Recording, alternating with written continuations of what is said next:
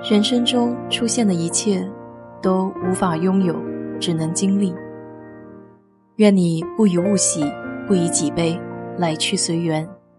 我是 DJ 水色淡子，在这里给你分享美国的文化生活。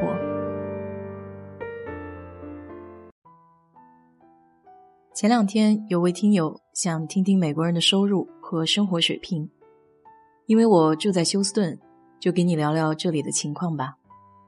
虽然今年石油行业比较低迷，给能源公司带来了不少麻烦，但休斯顿整体还是一个普通人可以过上体面生活的城市。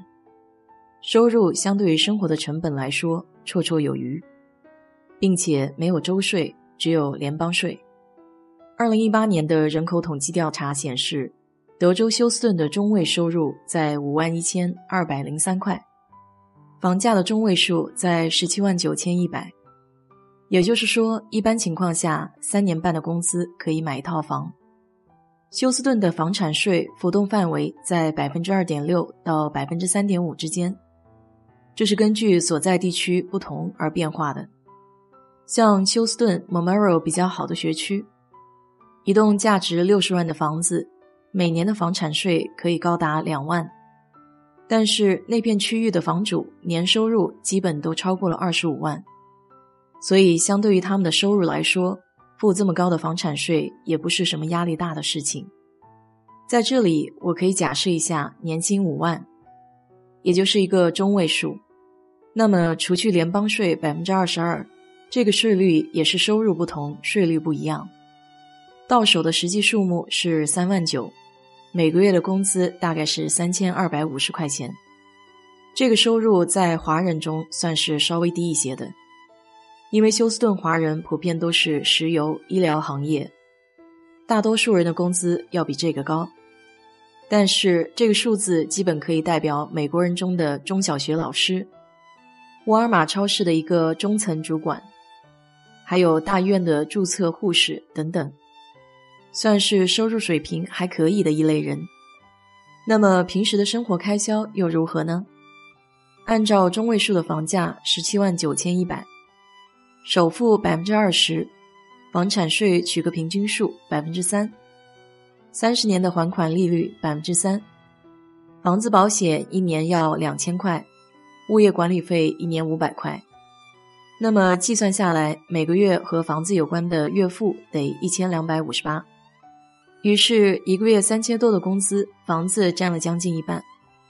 这也是为什么很多收入税后三千多的美国人是不大愿意买房的，因为大部分的钱都交税、交保险，还有物业管理费了。如果是租房子，相对可以减少一些月付的压力，但不好就是这些钱到头来花了，什么也没留下。其实，在三千多工资到手之前。有很多人还要留点钱交医保和四零一 k 退休账户，有点类似国内的五险一金。好一点的单位会给配比，也就是你放多少钱，四零一 k 退休账户单位会同时相应的付点钱给你。我们单位最开始几年都是百分之二点五，比一般的公司要低。医保会根据公司合作的医疗机构不同而不一样。这笔开销差异比较大，比如我有个朋友，他一个月只需要付一百美金的医保，而我的医保半个月的钱都要超过这个价格。退休账户放的金额取决于自己，有些人会放的多一些，高达一半，百分之五十；还有些人，比如我就放的不多，百分之五到百分之十。按照平均的情况，一个月五百，放医保和退休金。实际上，手下还剩下大约一千五百块。平常一个月的水电网络和气的费用加起来不超过五百块。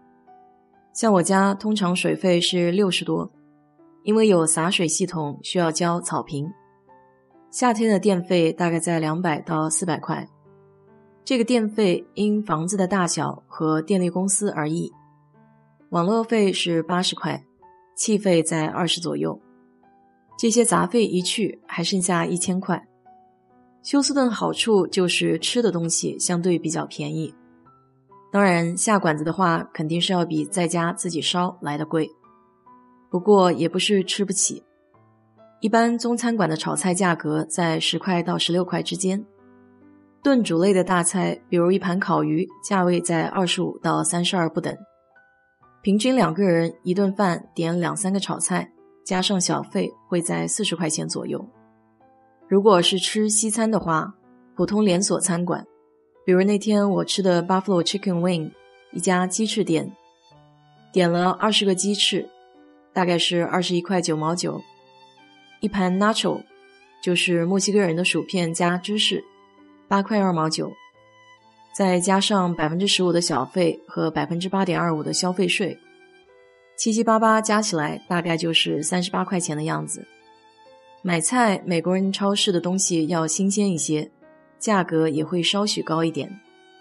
一般有机食品的价格比较贵，大约是普通食品的一倍。比如西红柿，非有机的是六毛钱一个，有机的就在一块五左右。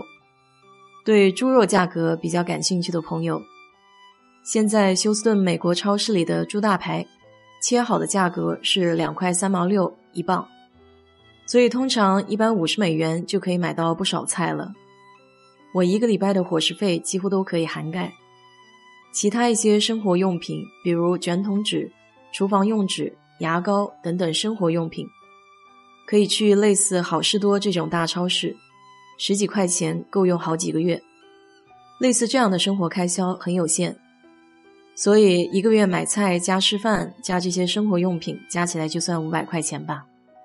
那么还剩五百块钱可以自由调度，买买衣服，买点喜欢的电子产品，或是存起来。这么给你算下来，是不是三千多在休斯顿也还可以？其实很多墨西哥人在餐馆打黑工，一个月大概就挣三千多。但是他不交税，因为拿的是现金，而且他和家里还可以吃低保。去超市拿特定品牌的食物不需要付钱，当然每个人是有定额的。很多墨西哥人靠这样打工可以养活一大家子，但同样的工资，在别的生活消费高的州可能就会有些拮据了。当然了，我们中国人常说“多大能力办多大事儿”。钱多钱少一样过，因为钱不应该是影响幸福的决定因素。在休斯顿这句话尤为体现的淋漓尽致。各个阶层的人都有各自的活法，也没觉得哪样就比哪样更强，自得其乐还是蛮开心的。这种没有攀比的生活，我还挺享受。好了，今天就给你聊到这里。如果你对这期节目感兴趣的话，欢迎在我的评论区留言，谢谢。